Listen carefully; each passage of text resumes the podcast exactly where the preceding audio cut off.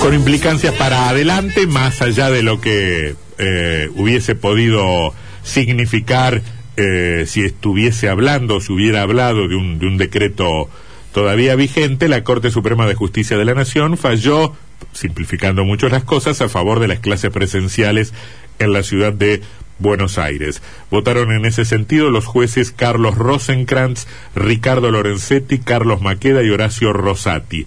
Elena Hayton de, de Nolasco, que ya se había manifestado en contra de la competencia originaria del tribunal en este caso, se abstuvo. Está en línea el doctor Martín Acevedo Miño, que es abogado, es profesor de Derecho Constitucional, decano de la Universidad Católica de Paraná. ¿Qué dice doctor Acevedo Miño? ¿Cómo le va?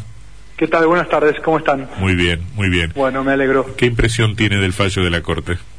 Bueno, eh, hace un rato en, una, en una reunión virtual con colegas de distintas provincias concluíamos que es una especie de, de, mini, mini tratado de derecho constitucional, ¿no? Desde hace algún tiempo la Corte tiene estas, estas sentencias que, que pueden parecer eh, eh, extensas, pero la verdad es que para los que nos gusta el tema, eh, en este caso puntual además, es, es abundante en materia de federalismo, ¿no? O sea, para los que estamos en tema no, no dice nada nuevo, pero, pero bueno, no está de más este, refrescarlo y además, bueno, en la pluma de, de los destacados eh, colegas que conforman el máximo tribunal, ¿no? Eh, doctor, le pregunto a propósito de eso, porque hay una mirada de los técnicos, de los que entienden derechos, y después estamos los ciudadanos comunes eh, que no entendemos algunas cosas y que vemos como muy obvias otras. Lo que nosotros planteábamos un poco brutalmente hace un rato, y es la pregunta que le traslado ahora, es ¿por qué era necesario esperar que la Corte Suprema de Justicia reivindicara la autonomía de un distrito que se llama Ciudad Autónoma de Buenos Aires. Bueno, eh, fíjense ustedes que eh, precisamente la, la, jurisprudencia de la Corte en cuanto a la, a la asimilación, diría yo, de la ciudad autónoma de Buenos Aires a las provincias, estamos con testes que no, que no son lo mismo, pero son similares. Recién se, eh, la, jurisprudencia de la Corte recién se consolida a partir de 2016 y es precisamente lo que usted manifestaba recién en un fallo en el que Hayton de Nolasco precisamente vota en contra de otorgarle el mismo tratamiento al momento de eh, litigar ante la Corte Suprema de Justicia de la Nación. Eh, a mí me parece interesante eh, comentar que en realidad esta figura de ciudad autónoma en el derecho argentino es relativamente novedosa. O sea, todos sabemos que las provincias son, son originarias, que fueron las que fundaron la nación y que por tanto ellas son las que delegan a la nación algunos de sus poderes y se reservan otros. Eh, la, acá se da la particularidad que en, en 1994 eh, se incorpora un nuevo actor a la relación federal. Entonces, bueno, quizás eh, haya hecho falta, eh, diría yo, eh, profundizar en este, en este concepto, en esta idea de los constituyentes de 1994 y de a poco ir eh, consolidando esta idea de autonomía, ¿no? Que, que parece muy claro, si uno lee la Constitución Nacional, parece muy claro que es así, pero bueno, parecería también que no todo el mundo lo tiene tan, tan asimilado, ¿no? Mm. Doctor Sebastián Martínez lo saluda.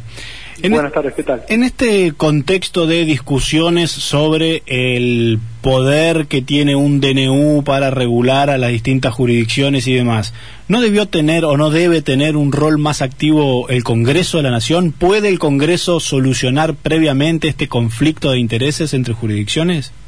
Bueno, yo creo que lo, lo, lo más sano, y creo que esta, esta idea también sobrevuela el fallo, es que, las disposiciones no se hagan por DNU. ¿no? Está, está claro que a un año y meses de iniciada la emergencia ya no hay ningún sentido para que sigamos teniendo decretos de necesidad de urgencia. Yo diría que, la totalidad del constitucionalismo argentino se, se, inclina a favor de que en, en, un primer momento de la emergencia era necesario un DNU, quizás por primera vez en la historia argentina. Sin embargo, después de un año y ya algunos meses, eh, realmente no, no, se explica por qué seguimos siendo regulados por decreto de necesidad de urgencia. Entonces coincido con la idea que acá el que tiene que tomar la posta es el Congreso de la Nación.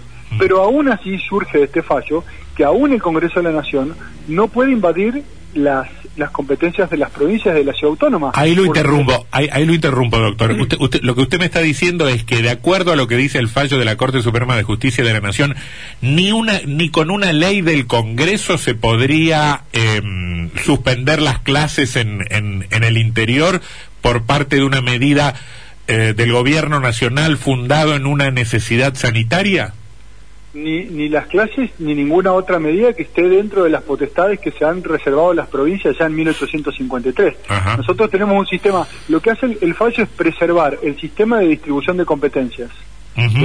Eh, esto, esto está, digamos, eh, nos costó décadas ponernos de acuerdo a los argentinos de que queríamos un sistema federal y el fallo comienza haciendo hincapié precisamente en las bondades del, federalismo, ¿no? Como, mm. como sistema que hemos elegido.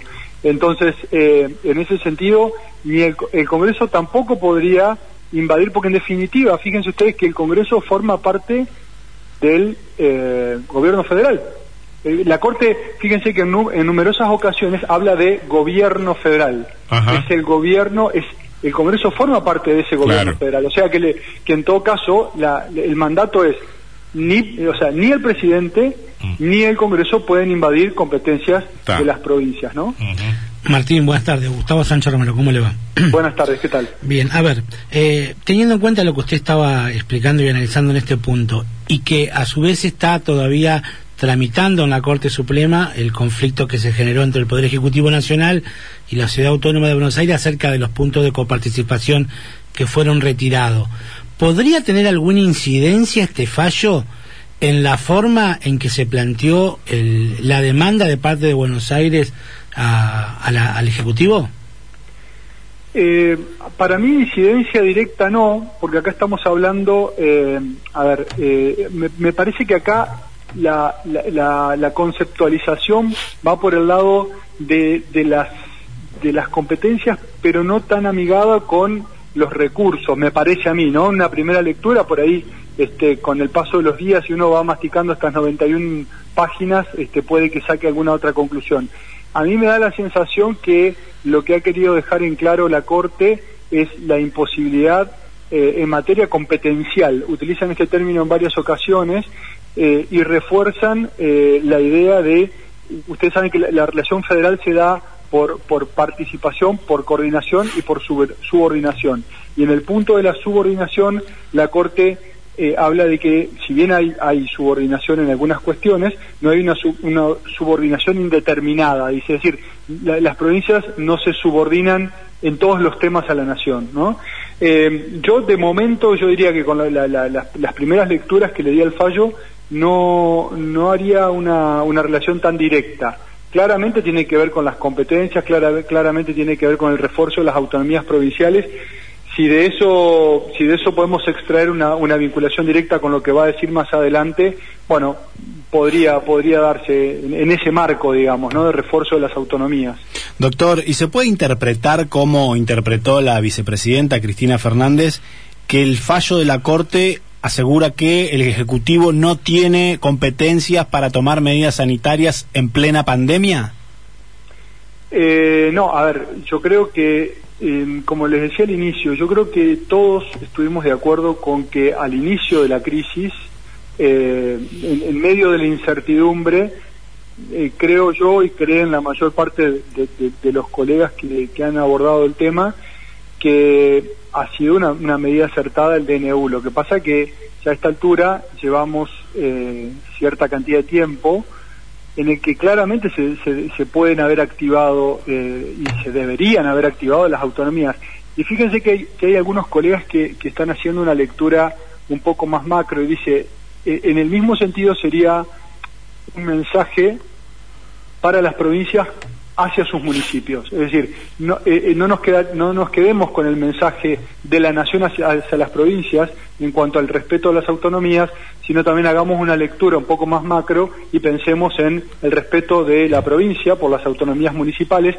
Eh, esta parte no lo, que voy a decir ahora no lo digo, no lo dice el fallo, lo digo yo, pero siempre teniendo en cuenta, creo yo, que el, federalismo siempre es el sistema que está más Ah, más cerca de la idea de la toma de decisiones a escala humana, ¿no? Mm. Es el funcionario que está más cerca de- del lugar a donde, donde se tiene que, que aplicar la norma y a, a la población a la que le va a aplicar la norma, quien está en mejores condiciones para tomar Mm. esa decisión, ¿no? Ta, ta. Porque en definitiva siempre nos hemos, nos hemos quejado de, de las decisiones que se toman desde Buenos Aires y aplicables a todo el país cuando no, el Mm. país es, es extenso y no es para nada homogéneo, ¿no? Doctor Acevedo Miño, gracias por su tiempo y su explicación, muy ¿Puedo, amable. puedo- puedo agregar algo más? Sí, cómo no.